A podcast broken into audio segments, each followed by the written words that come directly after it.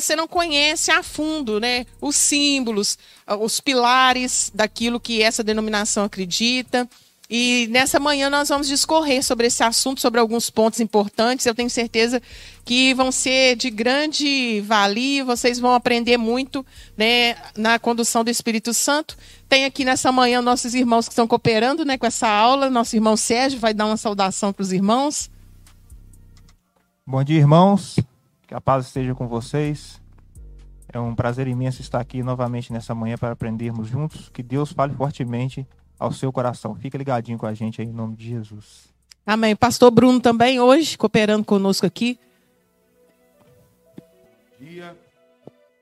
Deus abençoe. Está funcionando aí? Deus abençoe cada um que está aí ligado nessa aula. Esperamos que seja de grande proveito para a sua vida. Amém. Irmãos, quero também né, dar o um bom dia, paz aos irmãos que já estão conosco aí no, no chat. Irmã Fabiana, irmã Thaís Leonardo, pastor Daniel, nosso irmão aí, né, codinome Frescor da Manhã, todos os irmãos, a irmã Sandra, pastor Evan, irmã Raquel, Almi, todos os irmãos que já estão aí conosco, né, ligados. Lembrando que você pode participar dessa, dessa aula, mandando seu áudio, fazendo a sua consideração, sua pergunta, né, em nome de Jesus. Antes de qualquer coisa, vamos entrar na presença do Senhor, orando e pedindo ao Senhor o direcionamento, pedindo a Ele que venha dirigir tudo aquilo que for falado. Né, nessa manhã, em nome de Jesus, feche seus olhos aí, junto com a sua família, onde você está, e ore agora ao Senhor. Pai, te agradecemos, Jesus, pelo teu imenso amor por nós. Te agradecemos pela oportunidade que o Senhor nos dá de estarmos na tua presença mais um domingo, Pai, com o intuito de aprendermos mais da tua palavra e, ó Deus, sobretudo, entendermos o contexto em que nós estamos inseridos, onde nós estamos nos alimentando e que o Senhor, ó Pai, nesta manhã venha sobre nós com entendimento, ó Pai, com a sabedoria para que nós possamos, ó Deus, crescer na graça, no conhecimento do Senhor, ó Pai, sempre pautados na tua palavra, que é a verdade. Te agradecemos por, por esses irmãos que estão ligados conosco, ó Pai, em muitos lugares na cidade, ou até mesmo mesmo fora. Que o Senhor venha, Deus, estabelecendo sobre eles também o teu reino, a tua vontade, e que teu Espírito Santo venha conduzir todas as coisas nesta manhã, em nome de Jesus. Amém. Amém, irmãos. Glória a Deus. Semana passada, né, nós tivemos aqui é, o início né, dessa aula falando aí sobre a quadrangular, sobre né, o contexto histórico da quadrangular, e hoje nós vamos continuar falando um pouco mais. Né? Eu gostaria que o pastor Bruno é, iniciasse falando para a gente, fazendo um resumo, né? É, eu acho que é interessante a gente falar um pouco sobre o histórico da quadrangular. Às vezes os irmãos que estão participando hoje não escutaram na semana passada. Vamos fazer um breve resumo né, sobre o histórico da quadrangular, é, quando que ela é, foi estabelecida, quando que nasceu a quadrangular, né, lá em Los Angeles, e depois aqui no Brasil também, a fundadora, fazer um resuminho rapidinho para os irmãos entenderem, né, para a gente partir daí para os principais pilares, as doutrinas, em nome de Jesus. Amém. Então, gente, quem participou da, da última aula teve oportunidade de ouvir, né, o pastor Ezequiel, com todas as suas experiências como pastor da igreja quadrangular e estar dentro de uma denominação por 40 anos quase é muita coisa, né? É, tem irmãos que já estão chegando também nessa marca é, e conhecem muito bem a história da quadrangular no Brasil né? Mas antes existe uma história internacional, né? Aonde a quadrangular ela começou nos Estados Unidos, né? É, aonde tudo acontecia, vamos dizer assim, muitos missionários no mundo inteiro migravam para os Estados Unidos porque era uma terra fértil, não só em oportunidades econômicas, mas também é, para fazer missões. Né? Muitas pessoas a, é, a serem conquistadas, e nós começamos a, a perceber, né, é, com o tempo, várias denominações sendo criadas, a quadrangular está num contexto de um avivamento, né, onde pessoas estavam sendo levantadas nos Estados Unidos é, com uma nova é, visão sobre o Espírito Santo. E numa dessas conferências, a Aimee, ela se sente tocada por Deus, né, a fazer a obra, a princípio, ela, ela se une né, ao seu marido, então, para missões. Ela sai dos Estados Unidos e vai para o Oriente, aonde ela é o marido e ela são acometidos de malária, o marido morre, ela volta com o filho para criar e quando parecia que tudo estava perdido, ela é impulsionada a continuar pregando e foi uma mulher assim à frente da sua época. Nós estávamos conversando sobre isso, né?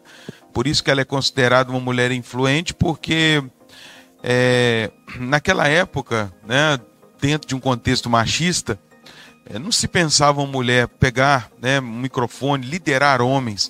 Ainda isso, ainda hoje, há um tabu conservador em muitas igrejas que mulheres não podem estar em algumas funções dentro do corpo, não é?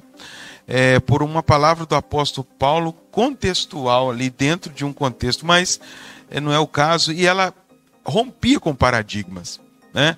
Para atrair a atenção de pessoas, para ouvir a palavra, ela fazia algumas coisas meio que mirabolantes, né? Tirava da cartola aquela ideia, se vestia e atraía a atenção das pessoas de palavra.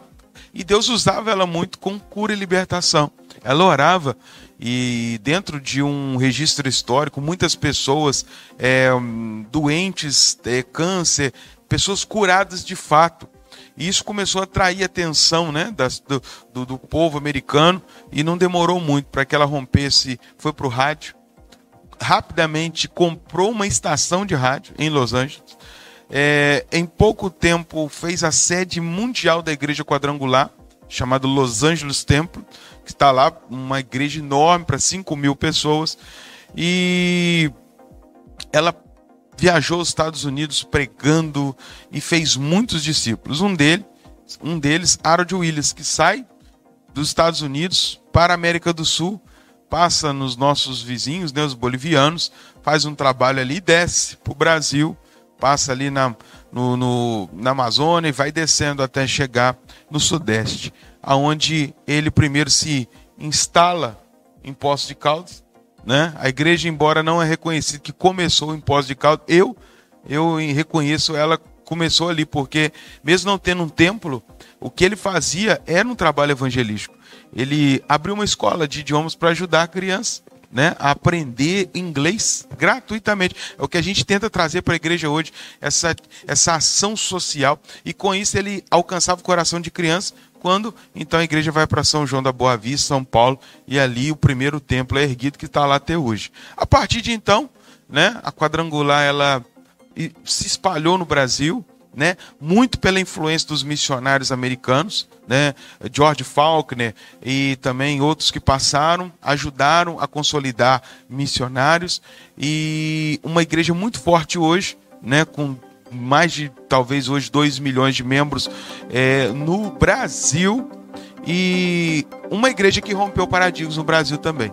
Para muitos que não sabem, Quadrangular é conhecida como a igreja da porta larga porque ela rompeu, entendeu? Com alguns paradigmas da forma de cultuar. Falávamos aqui eu, Rosane, sobre era era só inários, né? Apas cristãs e a Quadrangular começa a trazer música estilo americano, música de corinhos, usando instrumentos, né? A, a igre... era um tabu usar rádio no Brasil. O rádio era algo secular. A Quadrangular vai para o rádio e com isso aguça outros ministérios a também procurar o mesmo lugar porque estavam perdendo espaço.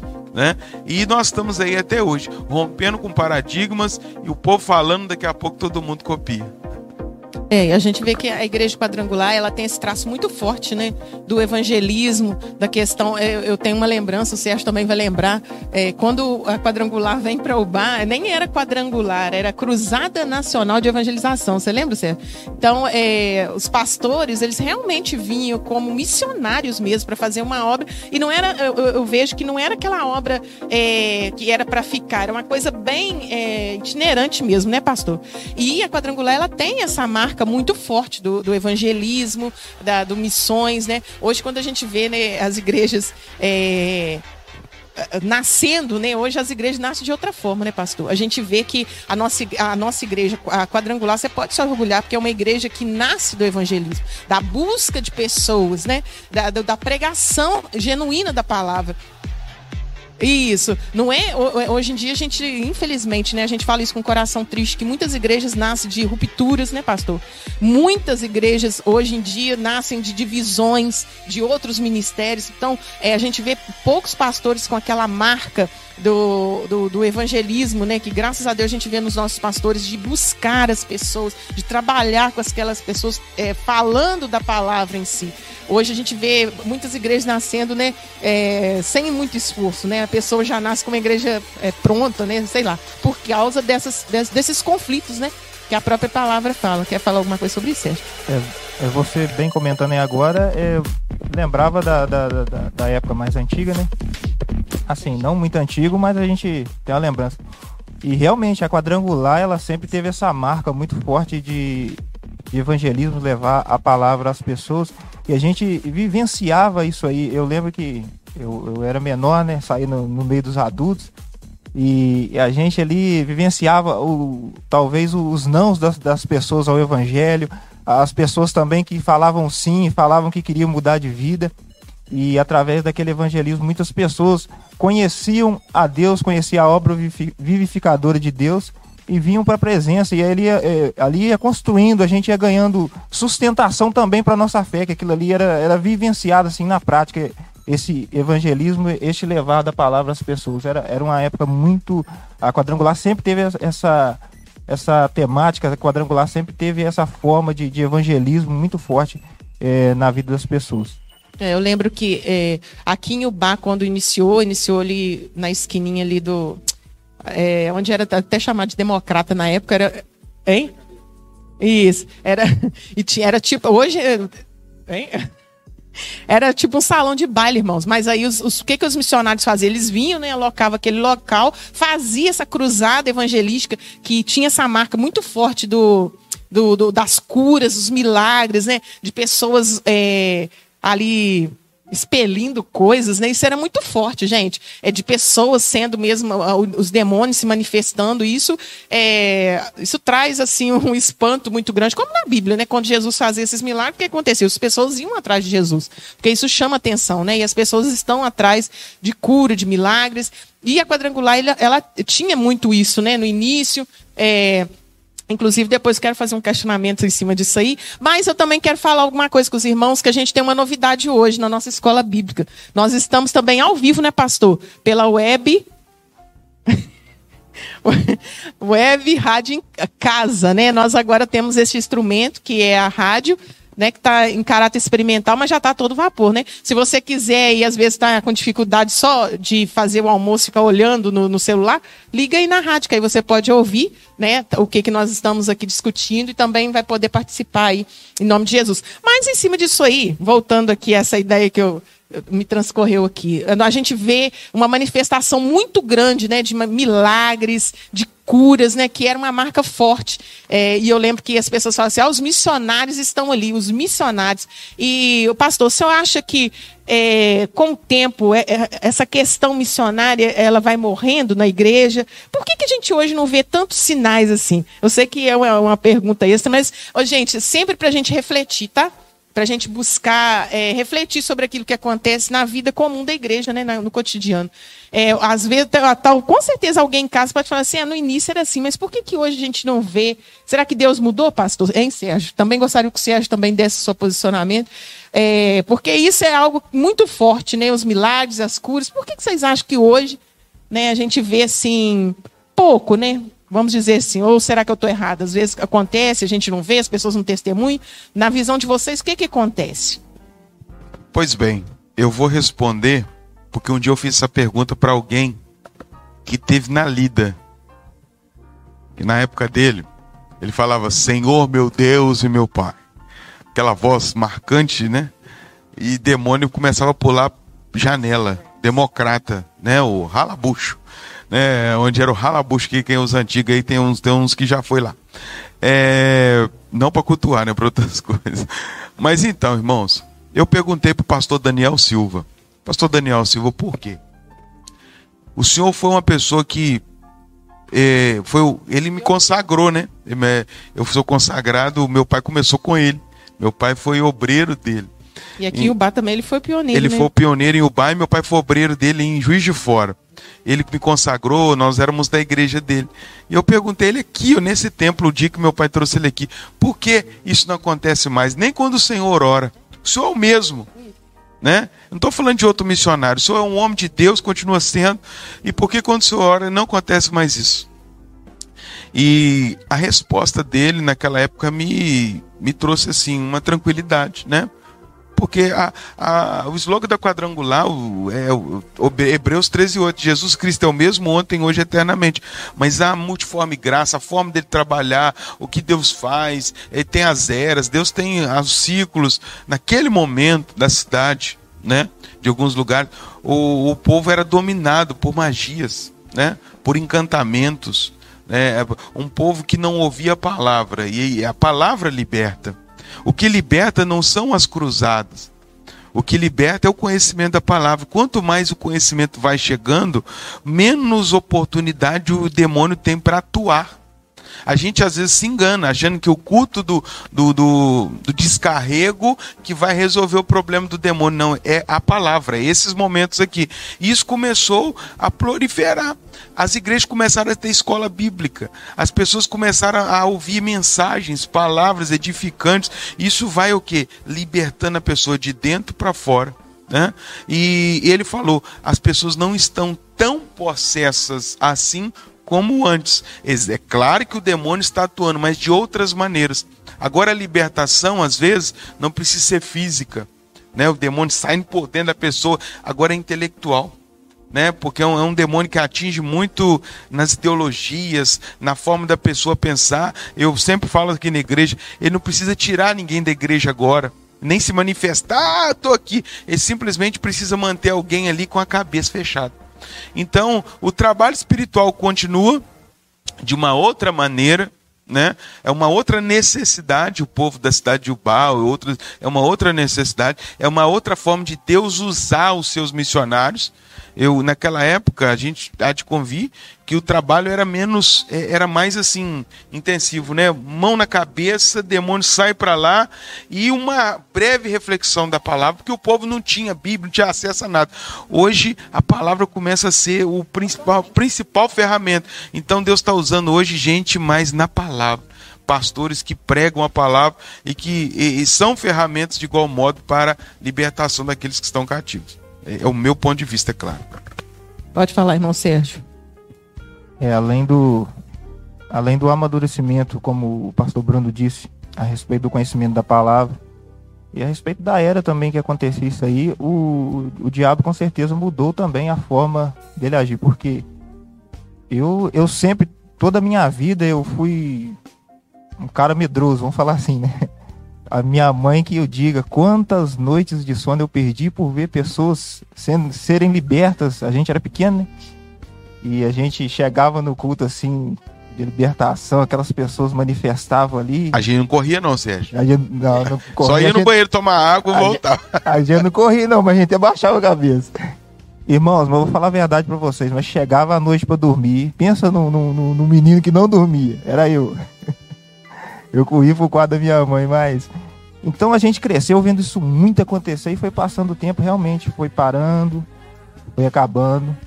Mas com certeza, é, pelo amadurecimento, pelo conhecimento das pessoas, né, a forma de trabalhar vai, vai mudando. E com certeza hoje a, a, a forma como é feita é, é, diferente, mas a gente não, não, não pode perder a essência que é o evangelismo, é trazer as pessoas para ouvir a palavra. Hoje o acesso à palavra, é, é, qualquer pessoa, a maioria das pessoas tem um acesso muito fácil à palavra, seja pela internet, seja pelos canais de, de, de rádio, entendeu? Não era como antigamente, que era algo muito, muito escasso, assim, esse tipo de, de, de informação.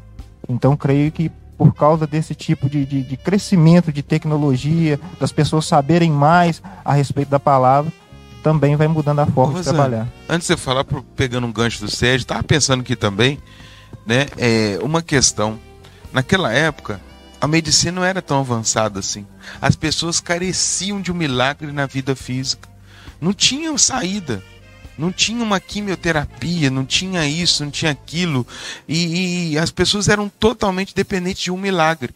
E Deus olha essa situação. Ao mesmo tempo que Deus dá um avanço tecnológico ao homem para resolver alguns problemas, né? É, alguns milagres, é, às vezes, nem não, não, não, não acontecem porque Deus está operando de outra maneira, dando sabedoria ao homem. Entendeu? Eu vejo por esta forma também. É Deus sempre coordenando, colocando a mão dele para a coisa acontecer. Irmãos, eu quero fazer um desafio aí para os irmãos que estão participando aqui. Eu estou vendo que tem bastante gente, irmã Ângela, Luciene, né, irmão Guilherme Azizi, pastor Eva, Ana Paula, Fabiano, Thaís, é, a Sandra, já tinha falado, a Raquel, a Almir, a irmã Márcia, a Elba. É, tem uma outra aqui também que eu não. Isso, a Saltati, eu gostaria que vocês, que os irmãos aí que já tiveram alguma experiência antiga, tá? De milagres, de cura, que escrevesse pra gente aí nos comentários, pra gente poder ler aqui tá? Para os irmãos, né, terem uma ideia de como é que era, porque a gente via muita coisa, né, irmão Sérgio, irmão Bruno, sabe, pastor Bruno, é, a gente foi testemunho ocular de muita coisa. É, irmão Bruno, que a gente cresceu junto é, nessa igreja, né, irmão? Nós vimos muito demônio aí, muito diácono levando rasteira. Foi muita noite de sono perdido. Meu Nossa. pai tira, perdendo os cabelos. Não, você expôs diácono com autoridade. O demônio com autoridade, não é pegando pelos cabelos, não. É. Né? Porque tinha uns diáconos meio brabo, né? Meio brabo, achava que ia tirar o... o demônio no morro. Passou, Bruno. Não tira, não. Tinha até aqueles irmãozinhos que a gente sabia, só, esse aí nós já vimos várias vezes, vamos sentar longe dele. Porque... É, porque quando começa a orar, eu, é uma experiência, né? É claro, gente, depois a Rosane vai falar sobre isso, que a, a gente está enfatizando cura divina porque foi algo novo que as igrejas daquela época trouxeram, porque era o tradicionalismo tomou conta e existia uma, uma teologia chamada cessacionismo. O cessacionismo é, acompanha parte da igreja reformada que diz que o Espírito Santo cessou suas obras é, é, de, de, milagres assim lá atrás, lá na igreja primitiva, que aquilo foi só evidência para aquele tempo tal, e o Espírito Santo não jamais curava, não existia dor de cura, e isso acompanhou a mentalidade de muita gente durante muitos anos, até quando Deus começa a trazer alguns avivamentos pontuais, e essa ideia, não, o, o Espírito Santo está entre nós, aquele que cura continua curando, olha, aí pessoas começaram a ser testemunhos oculares de milagres, né? E a igreja quadrangular ela vem dessa desse afã, né? Cura divina tem cura e nenhuma igreja é, jamais não, não, orava mais por pessoas serem curadas. Então as pessoas estavam carentes, né? De milagres assim e, e, e vinham. É, é, só um ponto aqui que eu, eu trouxe aqui na minha mente e para você entender o porquê que a gente está focando bem nesse, nesse ponto, né? É, para a gente fechar essa parte de, né, dessa introdução que a gente está fazendo, a irmã Sandra tem um questionamento. Ela está perguntando assim: é, será que não seria por causa do ego do ser humano que a gente não presencia mais tantos milagres? Porque isso acabaria eles usando isso para se promoverem? O que, que, que vocês acham? Dá um parecer aí para irmã Sandra, irmã Sandrinha, está participando aí com a gente. O mega é, é, pergunta de, fala aí. Ela está perguntando assim, Pastor Bruno, né? Será que também não seria por causa do ego humano para que essas pessoas não se gloriassem, entendeu? Na cura, no milagre que acontecesse na igreja. Sim, não. É, eu, eu também vejo, Rosana, uma coisa que temos saudamente aqui para falar. É, infelizmente, isso prostituiu muito. Virou um mercado, né? É, curar pessoas virou um mercado assim terrível. Aí aonde algumas pessoas, né? Eu gosto muito de de Lutero, né? Que todo ensinamento que, que, que sai das escrituras deve ser abolido, mesmo que faça chover milagres. Né? E Satanás também tem os seus milagres.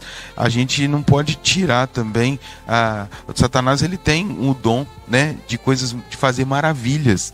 E a gente vê isso na Bíblia. Então, há certas coisas que são dadas a Deus, mas às vezes a atuação ali é por trás é a oposição.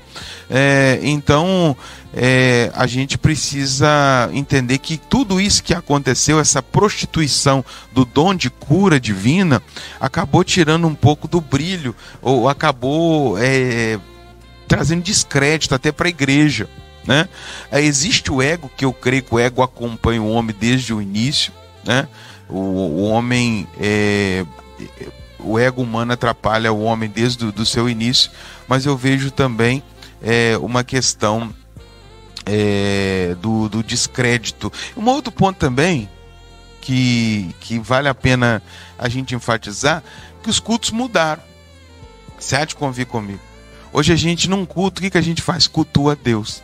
A gente sempre está direcionando louvor a Deus, a gente sempre está tentando levar o povo ao entendimento né, da palavra e como ele deve ser liberto. Antigamente era uma sessão, era algo assim, muito levado para uma, uma resposta ao inimigo. As músicas, querendo ou não, o inimigo vai cair, é, diabo, não sei o que. É, as orações eram destinadas, era, eram. eram é, direcionadas a Satanás. Você que está aí atrás, eu estou te vendo, e fala o seu nome e tal. Isso tudo fazia com que Satanás também virasse um pouco é, do protagonista de um culto. E a gente começou a ser mais inteligente, os pastores em geral. Satanás não tem que ter lugar num culto. Ele tem que sair quietinho com a cabeça, com a, com a boca fechada, depois de um culto. Ele não tem que ficar dando show aqui dentro. Não. O único show que quem faz aqui é o Espírito Santo. E com isso a gente para então. Existem muitas igrejas que fazem todo esse espetáculo para evidenciar a presença do diabo, mas tem muita gente demoniada que vem para a igreja, gente, que não vai se manifestar e que vão, que vai sair daqui liberta, né? Depende muito da forma onde, como o culto é conduzido. Como pastor, posso falar isso, Rosane? Depende muito. Quando a gente quer que demônio manifesta, não é difícil não. É só você começar a potencializar a presença dele e começar a criar um ambiente meio que é, propício para manifestações demoníacas. Né? Então, é, eu sou mais dessa linha. Você prega a palavra, você crê que Deus está curando através da palavra. Eu sempre falo isso no, nos cultos e, e creio que gente chegou aqui possessa de uma mentalidade perniciosa, está saindo aqui liberto porque a palavra entrou e fez a operação. Né? Então, existem vários fatores, tá, irmã? Ego, descrédito, vários fatores, não, não é apenas um. É estrutura.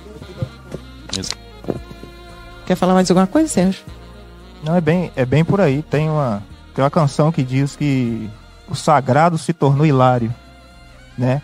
Então as pessoas pegaram algo que é sagrado, que é o expulsar dos demônios, a libertação das pessoas e transformaram isso num comércio. A gente viu isso até na, pande na pandemia, na pandemia que aconteceu aí, pessoas. É, a, o evangelho virou chacota, porque falou assim: ó, seu Deus não cura? Cadê os evangélicos agora? Porque as pessoas tornaram tão, tão é, fora do contexto esse, esse tipo de coisa de curas, milagres, libertação, que infelizmente a gente foi obrigado a ouvir isso né, né, nessa época, com certeza, por causa do ego e por causa de formas erradas de se conduzir a obra de Deus. Isso. É, a gente tem aqui, né, igual o pastor Eva, mas a Luciene fizeram umas, coloca umas colocações, né, Luciene lembrando da irmã Nivalda, que ela era cadeirante na época, lá no início, né, uma irmã conhecida nossa, e que na hora da oração ela levantou e andou, né? Foi, foi a Luciene está lembrando aqui desse milagre. E foi algo que marca a gente, né? Nós éramos crianças, mas a gente não esquece. Pastor Evan também já presenciou, ele está falando que teve época das pessoas chegarem na casa dele de madrugada, buscando ele para poder orar por demônio e tudo mais. Então, é só para a gente fechar com esse bloco, né, que você está falando, que esse bloco não fecha, mas é, é interessante, o pessoal está falando. Hoje também há, uma, há um fenômeno, né? A gente acredita as coisas algo natural. Por exemplo, você vê na Bíblia que os homens de Deus, o povo daquela época, acreditava tudo a Deus que acontecia, né? O mar se abrir, Deus, né? O povo, o Egito, os soldados morrerem afogados, Deus. Hoje essa geração, ela acredita tudo que acontece aos fenômenos naturais científicos, por exemplo, se alguém faz quimioterapia e receber uma oração na igreja e no dia seguinte ela está livre, 85%, 90% das pessoas vão dar crédito à quimioterapia. Você entendeu? Por isso que os milagres estão como se fossem escondidos. Deus fez o milagre, mas quem levou o crédito? O remédio. Quem levou o crédito? O médico. E a gente começa a tirar de Deus o louvor que é devido e começa a dar as coisas. Lá no passado tinha mais milagre, porque mesmo que a pessoa tomasse um remédio, fizesse uso ou tratasse, se fosse curado era Deus. Né? Então vai por aí também. Por isso que diminuiu muito, porque tudo que acontece hoje, até uma dor de cabeça, é, é, é a sedalgina, é a nova algina. Nunca foi a oração que o pastor fez ou a oração que alguém da sua casa fez por você. Isso é importante, né? Que a gente não pode deixar morrer esses princípios. Nós vamos entrar agora nessa parte vamos falar um pouco sobre as doutrinas básicas da quadrangular. O que, que a nossa igreja, qual que são as doutrinas básicas, né? E uma delas é crer, né, nos milagres, nas curas. E a gente tem que ensinar isso desde criança para os nossos filhos. Né? Eu faço isso com minha filha. Às vezes, quando ela fala, ah, mãe, eu tô assim, eu sempre oro com ela, né? A gente faz a unção com óleo e, e, e eu explico para ela. A Bíblia ensina a fazer isso e tal. E isso é importante, porque se você não faz, as pessoas. É, acontece isso que o pastor acabou de falar. Mas vamos, vamos olhar então as doutrinas básicas da quadrangular. Primeira coisa, a Bíblia, ela é inerrante, né? Ela é a base de tudo, é a palavra de Deus, e nós temos ela como nosso norteador. Segundo Jesus Cristo é o único Senhor e Salvador tá? Não existe outro mediador que não seja o Senhor Jesus, que é apto, ele é suficiente para nos salvar e nos levar ao céu. Né? A crença na Trindade que nós temos também, cremos no Pai, no Filho e no Espírito Santo. Né? Nós também praticamos o batismo por imersão nas águas. Né? Busca com o Espírito Santo. Explica o batismo por imersão. O batismo por imersão é né, ir lá na água, igual e é, a pessoa ser totalmente submersa pela água, né? E se levantar. Porque a gente tem o batismo por aspersão, né? Aspersão, tem algumas aquela igrejas, em cima, né? Isso, só assim, né? Uma água. E tem algumas igrejas que são, né? Protestantes que fazem, assim, que faz por fazem aspersão. Assim, por aspersão. Mas a quadrangular, ela tem esse costume de fazer por imersão, né? A pessoa, ela é é, imergida ali na água e ressurge. Talvez né? alguém possa fazer a pergunta por quê, né, Rosana? Uhum. É porque na Bíblia nós vemos os batismos por imersão. Né, as pessoas sendo levadas a um rio, Isso. ao mar. para... Jesus, né? Exatamente. Ah, imergindo as pessoas na água. E o texto que fala do batismo usa um grego que fala sobre é, como se fosse um, um um picles emergido no vinagre, né? Então a palavra que fala que é o corpo todo, não é uma parte dele, né? Para exemplificar realmente o que Jesus queria que, que ensinar, que é a morte e a ressurreição. Isso. Outra, outra, outro pilar, outro, né, outro princípio da, da, nossa igreja também é a santificação através da oração, do jejum. Né? Nós cremos também na entrega dos dízimos, das ofertas. Por que, que nós estamos falando isso aqui, irmãos? Porque existem outras denominações que né, divergem uma outra coisa, não fazem, né? E a gente e também a questão do serviço ao próximo, como foi falado aqui, a quadrangular ela tem uma marca é, assistencial também de, de ajuda social muito grande. Hoje a gente vê isso, é, né? Se você entrar aí no site da quadrangular, você vai ver trabalho que faz dentro do Brasil, fora do Brasil, com assistência às pessoas que estão né, em dificuldade ou vulnerabilidade social. A quadrangular é muito atuante nessa área. E a nossa igreja, eu queria muito entrar nesse ponto, porque a gente vê pessoas, né, às vezes, é, usando isso aqui para pecar. Que a nossa igreja, ela também é pautada na moderação, né, pastor? Você não vai ver a igreja quadrangular é, batendo em cima de, de uso e costumes, vamos dizer assim, né, pastor? Mas é uma, uma, uma igreja onde sempre foi pregado a moderação, né, Sérgio? Você, você tem o Espírito Santo, você sabe, você tem domínio próprio, né? Então você tem o um entendimento. Você, é, se você precisar de uma orientação, é claro que o pastor, os líderes estão aqui para te ajudar. Ah, eu, é, é, você acha que eu posso fazer isso, eu posso fazer aquilo? Mas isso com a sua caminhada cristã e o próprio Espírito de Deus, ele vai te guiando, né?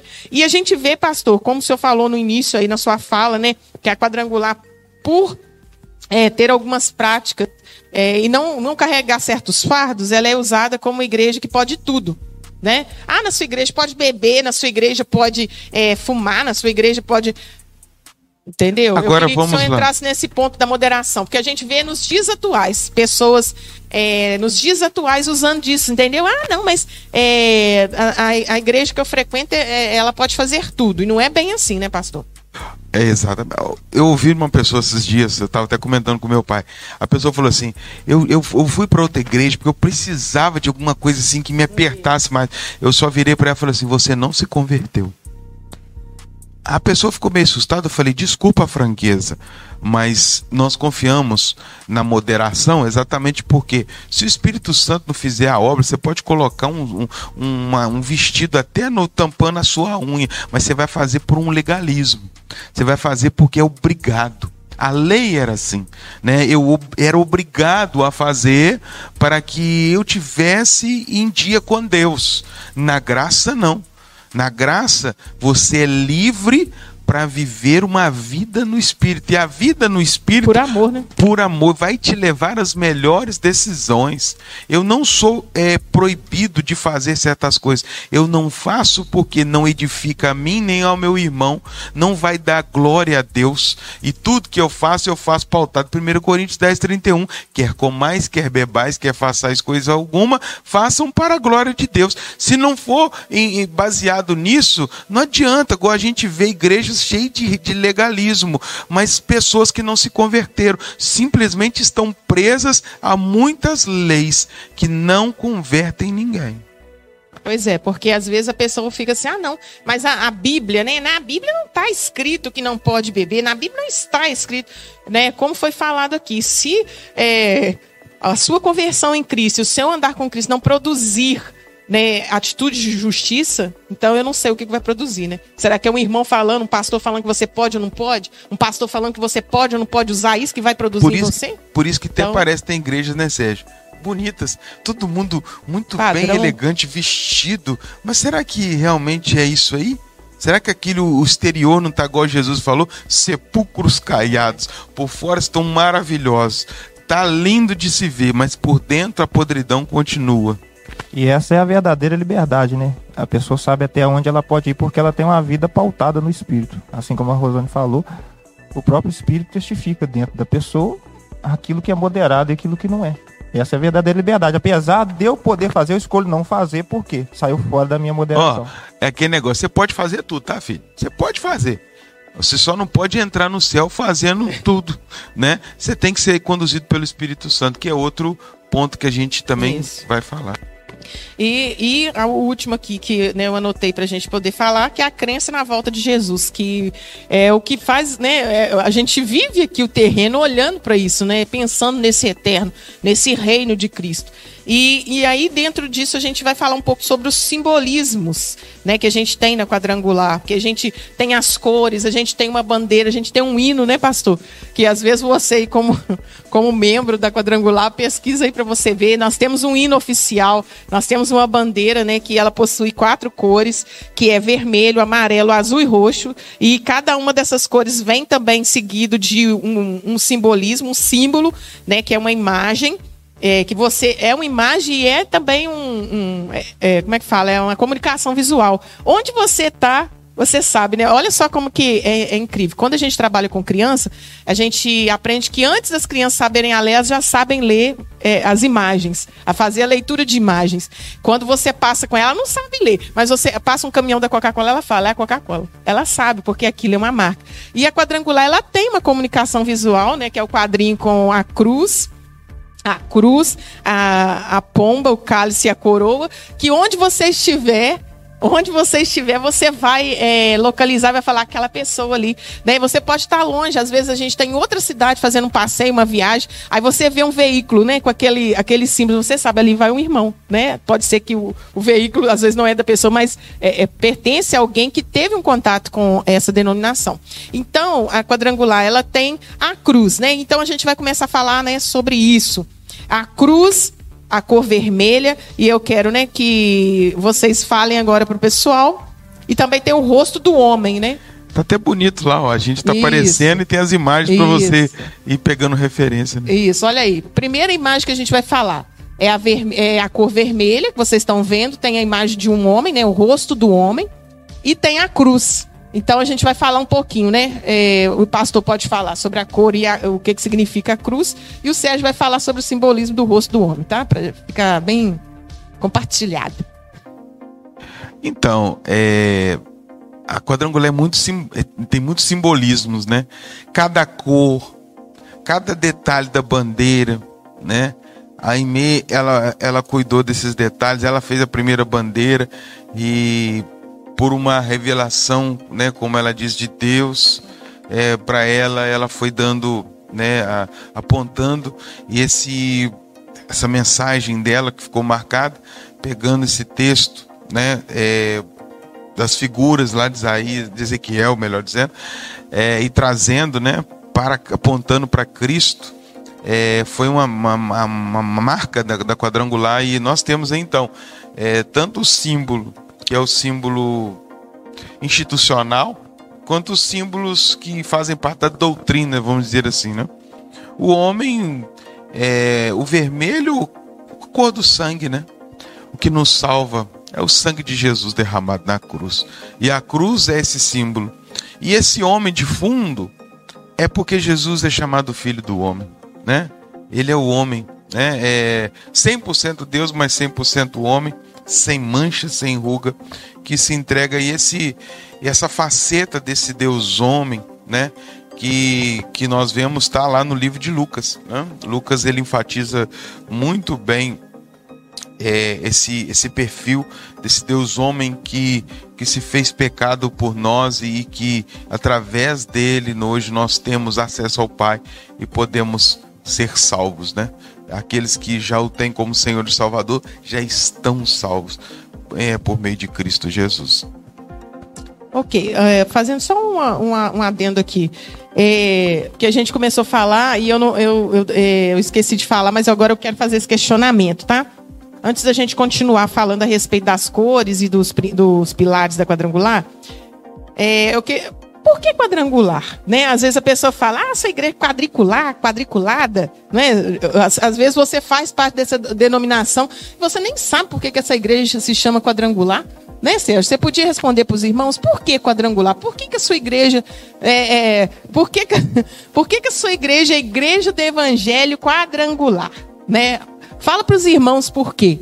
Porque isso aí eu acho que é o primeiro questionamento. Quando você começa a frequentar a igreja quadrangular, as pessoas, quadricular, quadri, né? As pessoas têm uma dúvida. E o pastor citou ali, se você tiver aí também, eu tenho a referência aqui para explicar para os irmãos. E os irmãos que estão fazendo parte da nossa igreja, né? Começando a caminhada, vão poder explicar, vão, poder, vão ter sabedoria para explicar qualquer um que for questionado. Pode falar para os irmãos, Sérgio, por que quadrangular? Além das, além das quatro facetas, né? Apresentadas no livro de Ezequiel. É, ela aponta a Jesus também com todos os seus a sua simbologia dos quatro evangelhos, né? Por isso é chamado Igreja do Evangelho Quadrangular.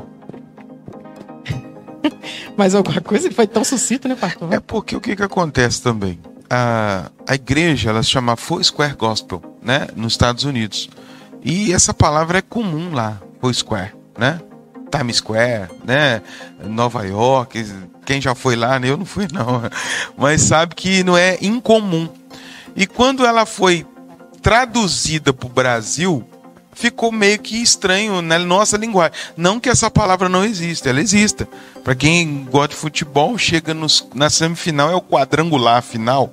Né? Outra coisa também, a, a, a Bíblia diz, faz uma menção dessa palavra em Apocalipse, falando que a cidade é quadrangular. A cidade tem quatro lados iguais, ela é um quadrado. Estou acostumado com um terreno 10 por 25. Não, lá é a mesma largura, mesmo. Então, tudo isso trouxe um sentido para nós, né? Somos igreja na terra, mas estamos é, indo para um lugar né, que, preparado para nós, que é uma igreja, uma cidade quadrangular. Né? Então, é, tem toda essa simbologia por trás.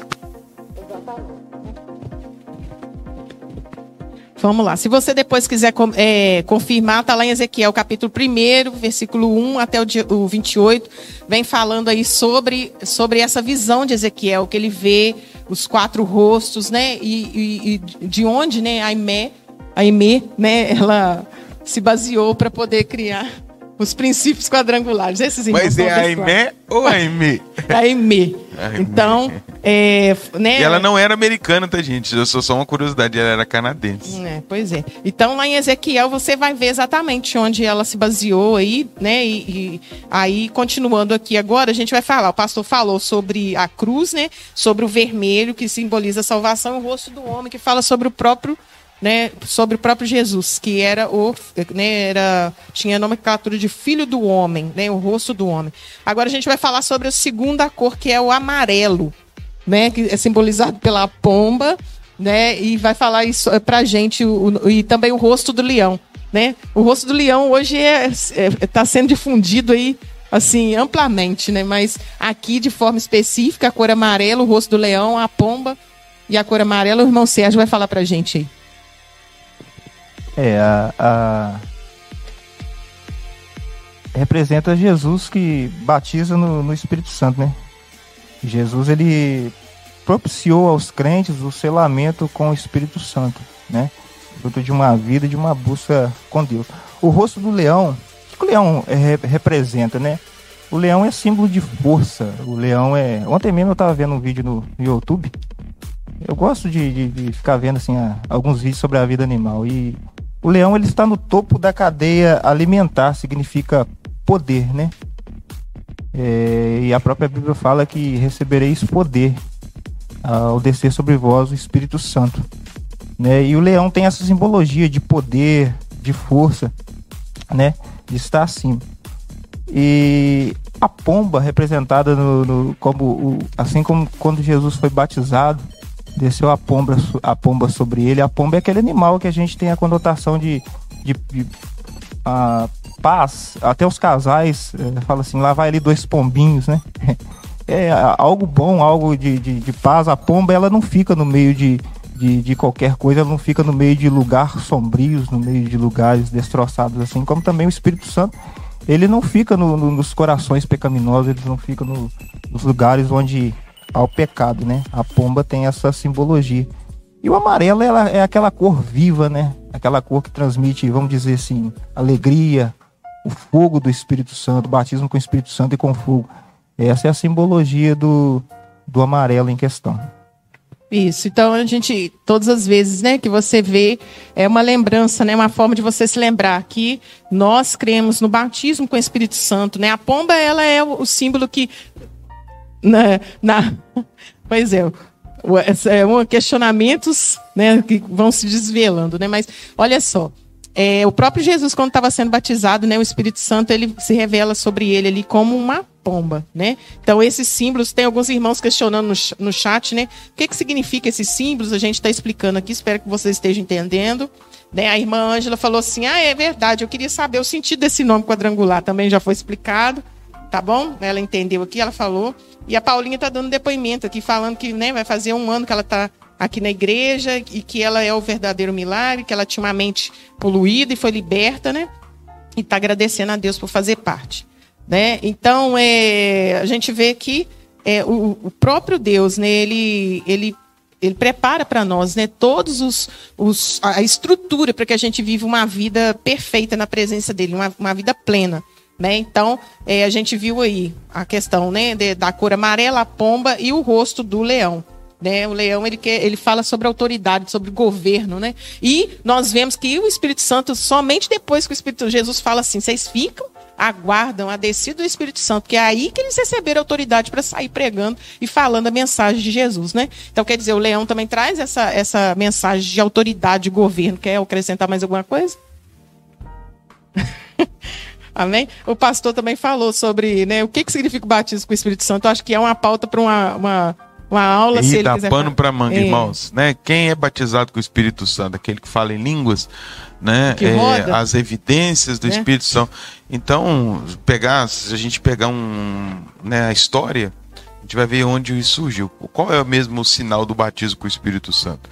É importante as pessoas falarem, é claro, mas não é só isso né? o, o, símbolo do, do, do, da pessoa cheia do Espírito Santo, batizado com o Espírito Santo, está é, tá muito também nas evidências que ela dá como pessoa, como servo, em outras áreas da vida, tá bom? Porque a gente, a gente uh, passa na cabeça da, da, das pessoas, até antigamente passava na minha, que se você foi batizado com o Espírito Santo, é se você falou em língua. Se você não fala em língua, você não foi batizado no Espírito Santo, entendeu? É algo bem. É, é algo assim que a gente não pode nem entrar, que a gente não vai conseguir explorar tudo, né? Fica até uma questão aí, quem sabe, para a gente explorar em outra, em outra aula sobre o Espírito Santo, né? Então vamos, vamos partindo então para o próximo, próximo princípio, que é né, o cálice, que é a figura do cálice que vocês têm aí, né? Que vocês podem ver né, no, na, na, nas, nos emblemas da igreja, que é um cálice que significa, o que, que significa esse cálice, irmã Rosane? Cura divina, né? Que é também representado pelo rosto do boi. Aí eu queria que o pastor falasse um, um pouco sobre isso, né? Sobre a cor, sobre a questão, né? O, essa, esse simbolismo. Então, é, é, tá, tá, tudo muito resumido, né, irmãos? Que é uma coisa também que eu vou deixar aqui. Quem quiser saber mais sobre detalhes, nós temos o nosso site Quadrangular Bar. Você vai entrar nele, lá vai estar tá a nossa declaração de fé, tudo que a gente crê e os detalhes também dessas questões, né, pormenores, como cor e tal, que às vezes parece ficar confuso, né? É, o cálice ele representa esse, esse atributo a Jesus, né? o Jesus que cura, aquele que a Bíblia diz, o boi, o boi é o servo, né? O animal servo que leva sobre ele o jugo, que leva sobre ele o fardo. O boi é um, é um animal de trabalho. E Cristo, quando foi na cruz, ele se fez servo, ele trabalhou, ele levou sobre si, como diz Isaías, as nossas dores, os nossos fardos, e sobre ele nós julgamos tudo aquilo que estava sobre os nossos ombros. Por isso que a imagem do boi também tem tudo a ver. Talvez alguém chegue. Eu não gosto muito de colocar essas imagens dentro da igreja, porque para quem não sabe até assusta, né? Ué, eu estou entrando numa loja agropecuária ou estou na igreja? Mas para quem é entendido, isso é um lugar pertinente. Antigamente a gente vinha mais, né, pastor? As igrejas sempre tinham, dentro é... da igreja a gente já teve, tinham cartazes e sempre trazia esses símbolos dentro da igreja. Isso. Então a gente é, evita né, a, muito simbolismo, a gente prefere um ambiente como esse para a gente ensinar. Né? Quando a pessoa entende, beleza. Tá bom? É, então é mais resumido mesmo, tá bom? Para que você possa entender melhor o sentido do boi, da, do, do, do cálice, etc. É engraçado que o próprio Jesus ele fala, né? É, é, que ele fala no meu jugo, é como se ele também se colocasse, né? É, na, na é, exatamente. Ele é esse, esse, né? É, que, que leva os nossos fardos, né? Que, que, que, que levou as, as, nossas dores, o castigo que nos traz a paz estava sobre ele, né? Isaías fala. Então, o cálice é, simboliza isso, simboliza a cura divina. Às vezes as pessoas olham o cálice e acham que tem a ver com a Santa Ceia, né? mas esse cálice quer dizer é, esse cálice é, da cura divina. Né? E tem a ver com isso, com, com esse poder que Deus tem sobre as doenças, tá? sobre qualquer que seja a mazela, a enfermidade. Né? Porque às vezes a pessoa, igual eu falei, às vezes a pessoa deixa de, de acessar esse poder de Deus por causa do remédio, por causa do tratamento. Mas existem algumas coisas que nós também podemos exercer nossa fé, né? É, a fé, a atmosfera é, cristã. É, se você é, não tem como você se aproximar de Deus se você não tiver fé. Então, às vezes a gente vive, né? A gente se diz cristão, mas a gente não acessa certas, certos, é, vamos dizer assim, certos é, habilidades, certas, certas, competências que o próprio Deus tem. Eu, e, a, gente, gente esquece disso, né? Só vou fazer um, um a gente está fazendo, né, um trabalho com a Manu em casa né, sobre isso, é, a gente orando né, por aquilo que afeta a saúde dela. E esses dias eu estava em casa e minha cabeça começou a latejar um pouco. Aí eu falei assim, oh, mano, é, fica aí que eu só vou ficar aqui um pouquinho aqui que tô um pouquinho de dor de cabeça. Aí encostei assim, ela foi entrou no quarto. Ela falou assim, é, vamos orar então, né? Para essa dor, posso? Ela pôs a mão na minha cabeça e ela fez uma oração né? E eu levantei dali e falei assim: tô curado.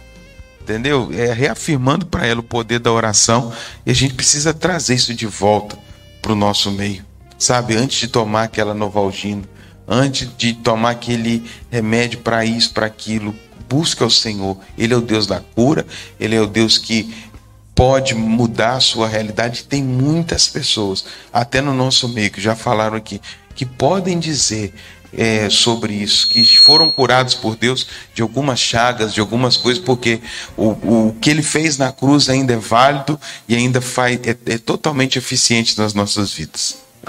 Isso, é, o pastor está falando ali, eu me lembrei também, essa semana passada até compartilhei isso com a minha mãe.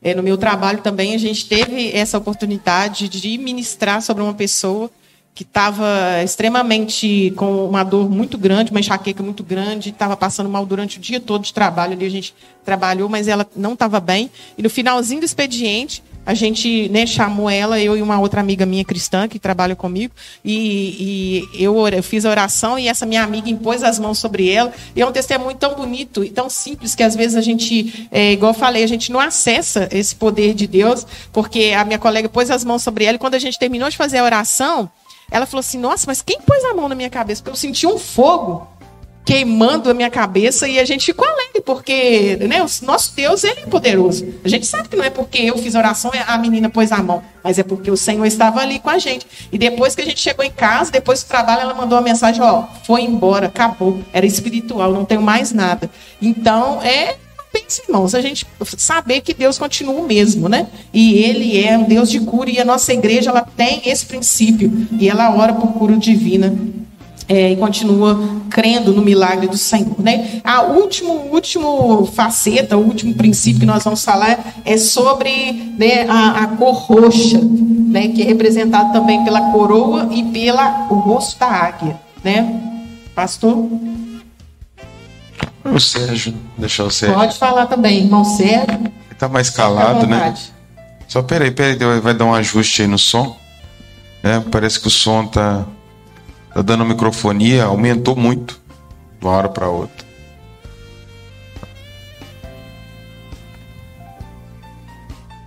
Amém?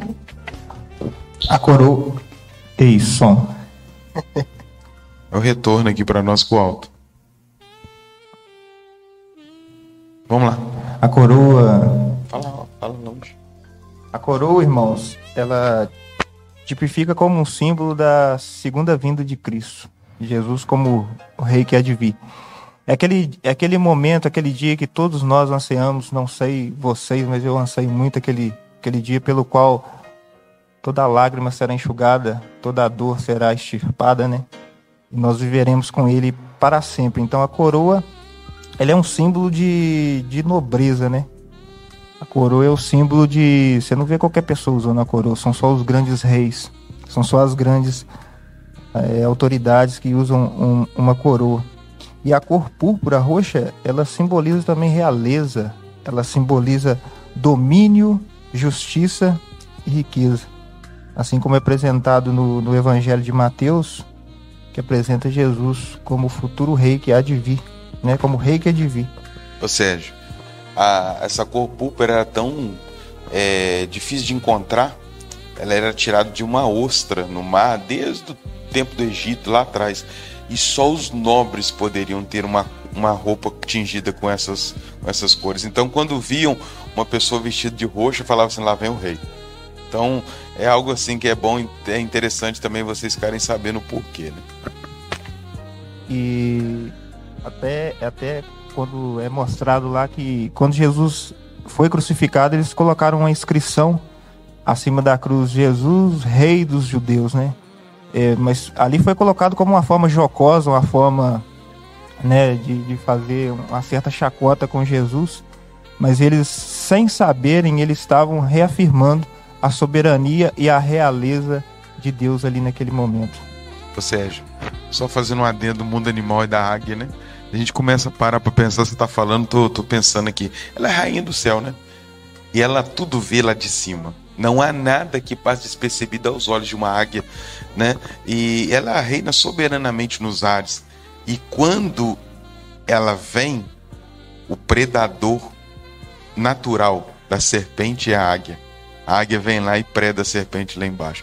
Então, é incrível como esses símbolos são poderosos, né? Para a gente entender um pouco da mensagem do Evangelho. É porque às vezes a gente olha, a gente acha que é uma coisa aleatória, mas tudo tem, né? tem um contexto, tudo tem um porquê. E quando a gente fala assim, ah, é, você é da igreja evangélica quadrangular, né? Você escreve lá, Jesus salva, Jesus batiza com o Espírito Santo, Jesus é, cura e Jesus voltará. Eu, uma vez uma pessoa falou assim, ah, só faz isso. Eu falei, poxa vida, né? O evangelho, a gente sabe que é, não é só isso. A pessoa, tá, é, às vezes, tem uma visão limitada. Mas é, nós sabemos que existe uma imensidão né, de tudo que nós podemos viver na presença do Senhor. E nós temos como qualquer outra instituição, as nossas bases de fé, como foi falado aqui, temos esses, né, esses quatro é, princípios que são norteadores, mas não quer dizer que são só eles, né? Existem outras coisas, existem é, outros, outros posicionamentos, como diz o pastor, se você quiser buscar né, entendimento, e isso é, é tem que partir de você. Né? Se a gente não buscar o conhecimento de algum tema, de alguma coisa, você não vai saber. Né? Você vai ficar ouvindo o que as outras pessoas falam? Não. Você busca o conhecimento e saiba que você está fazendo parte de uma igreja pautada na palavra de Deus, numa, numa, numa igreja, numa instituição é, que não fica buscando recursos, né? ou, ou buscando outros meios para poder basear sua fé, mas que é, te, é, te, indica um caminho genuíno de fé, limpa de fé, é, verdadeira no Senhor Jesus e naquilo que a palavra de Deus deixou para nós. Se a gente pensar esses quatro evangelhos, é, tudo que está dentro da salvação, batismo com o Espírito, cura divina, volta de Cristo, é o evangelho completo. Né? Os detalhes, quer dizer, ah, é só isso, e as outras coisas que você acha que devia estar ali também estão inseridas dentro desses quatro fatores. Né? desses quatro rostos de Cristo. E é engraçado que eu também gosto muito, que é uma igreja que a gente sempre fala cristocêntrica. Jesus é a mensagem principal e a única mensagem. Jesus cura, Jesus batiza, Jesus salva, Jesus vai voltar. Não tem homem nenhum, não tem mais de homem nenhum, não tem santo poderoso, não tem ultra mega apóstolo, é, o semideus. É Jesus, Jesus e mais ninguém. É, porque quando, quando né, você vê que a pessoa começa a errar o alvo quando é, a figura principal da igreja é uma foto do, da pessoa, né? Então aí a gente fugindo um pouco. Eu quero dar aqui ênfase a um comentário da Flaviane, né? Embasando aquilo que a gente falou. Há poucos dias eu presenciei o agir de Deus é, na vida de um primo dela que estava muito mal e, e tia, minha tia chamou um pessoal para orar e essa oração teve resposta. Hoje ele está bem, já está trabalhando, né? Então os irmãos testemunhando daquilo que a gente está falando, né? O Deus não muda, irmãos. Quem muda somos nós, né? Nós que não acessamos o poder de Deus. Se nós tivermos essa autoridade, às vezes a pessoa tem medo de orar. Né? Às vezes a pessoa busca outra pessoa para orar. Quero te encorajar, irmão. No Senhor, se você tem uma vida pautada na palavra de Deus, você tem autoridade de orar por uma pessoa. Já pensou se essa menina lá no meu trabalho falasse assim: Ah, eu quero que vocês orem por mim? Eu falei, pastor Bruno, aqui, tem uma menina aqui no meu trabalho que está querendo, né? Então fica difícil. É aí que nós somos igreja. Eu falava isso com a minha mãe. É, nós somos igreja onde, é, é onde nós estamos. Né? Ah, porque às vezes a pessoa foca muito, ah, eu, quero, eu sou igreja ali, na, na, na, nas quatro paredes, mas não, seja a igreja onde você estiver, tá? Faça a obra de Deus onde você estiver, tenha autoridade, porque o Senhor é o mesmo, é Ele que vai fazer a obra, tá? Quando nós oramos, às vezes a gente fica meio assim, retraído, ah, meu Deus, será que a pessoa vai ser curada? Não vai ser? A pessoa está esperando, é, né? Às vezes acontece muito isso, e, e eu já tive essa experiência de fazer uma visita uma vez com algumas irmãs, uma pessoa com doença terminal. E o que a gente tem que fazer? É falar da palavra, do amor de Deus e fazer oração. Agora, se a vontade do Senhor estabelecer um milagre ali, vai ser estabelecido. Se não, a salvação também é um milagre, um milagre eterno. Quando a cura, Deus resolve não curar, Deus é eficiente na salvação. É, eu não curo na terra, mas eu salvo, vou levar para o céu. E a gente teve ele fazendo oração, aquela pessoa na hora ouviu as palavras, viu a gente falando sobre Jesus, que ele é quem pode. E ela chorava, ela estava terminal. Então, quer dizer, eu creio na obra. Eu, não existe milagre maior do que a salvação de uma pessoa. Né? Porque eu vi uma vez uma, uma pregação do pastor Antônio Cirilo antigo, em que ele falava isso, né? É, que a cura, é, você ora, a pessoa é curada ali, mas depois ela morre né? De alguma forma ela vai morrer. E aí? E depois? A salvação ela tem muito mais valor, né, irmãos? Nós já estamos terminando a nossa aula. Vou passar para o pastor e para o reverendo Sérgio dar suas considerações finais, né? Deixar uma palavra a respeito né, daquilo que nós falamos. Eu tenho certeza que é, você que às vezes não sabia, eu tenho certeza que algum conhecimento você, né? Colheu esta manhã e eu tenho certeza que o Senhor te abençoou. Pastor, irmão Sérgio, pode dar suas considerações finais. Oh, gente, que coisa linda, né? É muito bom falar. A gente fica aqui o dia inteiro, se for necessário, e começa o culto depois. Porque é um assunto que no, no, nos impulsiona, né? Quero agradecer mais uma vez né, por estar fazendo parte desse grupo né? E, e, e, falar também o que o Daniel falou, né? Que, que, dicionário, né? Forma jocosa. Quanto tempo você não ouve essa palavra? O Sérgio trouxe aqui para nós, né? E, e realmente brilhante o vocabulário desse menino. Até anotei. Outro ponto que a Rosane falou também sobre acessar, né? Esse Deus da cura, né? A gente acessa a nossa conta e a gente precisa acessar Deus e tudo que Ele tem para nos oferecer: salvação, batismo com o Espírito Santo, cura, né? E a volta de Jesus, hoje que foi falado pela manhã, temos que estar ansiosos por este momento, tá? É, faço menção de uma vez, tá bom? Esse público maravilhoso que esteve conosco, né? Graças a Deus. E também eu já faço um convite, não sou apresentador, mas quero fazer o convite para a semana que vem, o assunto vai render também, que é o sábado é o dia da consciência negra, e nós vamos falar do negro e o cristianismo, né? Aonde é, a figura do negro no cristianismo atual e na história.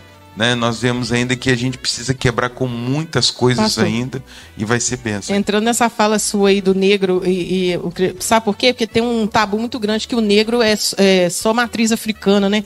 As religiões de matriz africana, e isso aí é imposto. Não, porque você tem que. A sua é, é ori, origem é. E, e, e às que, vezes não é isso, né? Não, a gente que o vai branco, aprender. O branco chegou e converteu o negro. O negro já existe no contexto histórico bíblico antes disso. Né? Nós não somos fruto de uma, de uma catequese, não. Nós, é, existe realmente uma história muito linda que Deus fez, tá? E nós, nós vamos conversar sobre isso aí, que eu vou estar tá aqui também. Ah, vou. Eu, você também. Você... Nós estamos juntos aí. Né? Ai, ai, irmãos, a, a, esse momento né, da Escola Bíblica tem sido muito frutífero, né? Tem sido um momento muito prazeroso. É, são temas que atuais, são temas que você pode discorrer com a sua pergunta, com o seu comentário. Como o nosso irmão está falando, nós temos um comentário aqui então, antes de terminar. É... Ah, sim.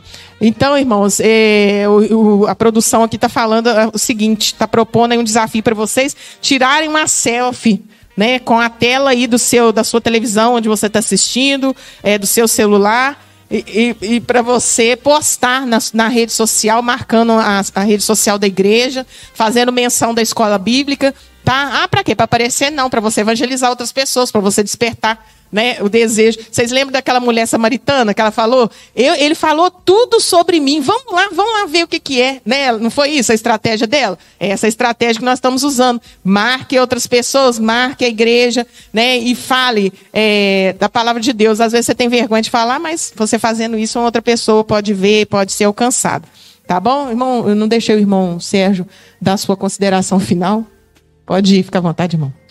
Que beleza, né, meus irmãos? Que beleza. Eu quero agradecer a todos vocês que estiveram aqui conosco, escutando aqui é, esse humilde servo que nos fala, né? Vamos, vamos dizer assim. Mas graças a Deus aprendemos um pouco mais sobre as doutrinas do Evangelho quadrangular que você possa cada dia mais sair mais alimentado. Esteja aqui conosco no culto das 19 horas para aprendermos um pouco mais da palavra de Deus. E hoje é um culto festivo, né? 70 anos da quadrangular no Brasil e nós vamos celebrar o Senhor por esse momento. Não fica de fora. Amém. A irmã Luciene está me criticando aqui, mas eu perdoo a irmã Luciene. Está falando assim para me parar de falar com a mão, irmãos. Mas é, sabe como é que é, né? Pessoa, né? A Luciene quer que pare de falar com a mão para tirar uma foto bonita. para tirar uma foto lá. Ô, irmã, me ajuda aí. Vocês sabem que eu não gosto muito de foto. Mas Deus vai abençoando, dando graça, né? Irmãos, agradeço os irmãos que ficaram com a gente até agora, tá? Deus abençoe você, abençoe sua família. Já estou falando de novo com a mão. E que o Senhor possa né, te sustentar. E semana que vem, se Deus quiser, nós estaremos juntos. Né? Se eu não estiver aqui, outros irmãos abençoados vão estar. E você vai ser muito abençoado em nome de Jesus, tá? Fica na paz, um ótimo domingo, esteja ligado aí às 19 horas nas redes sociais ou aqui presencialmente e saiba que o Senhor é com você em nome só, de Jesus. Só vale falar também que nós temos hoje gente aqui também assistindo a aula presencial, né? Tem, tem, tem, tem pessoas Tem os alunos abençoados aqui, só observando, os olhinhos, esse está só correndo aqui. Mas, irmãos, fica na paz, tá? Em nome de Jesus. Amém.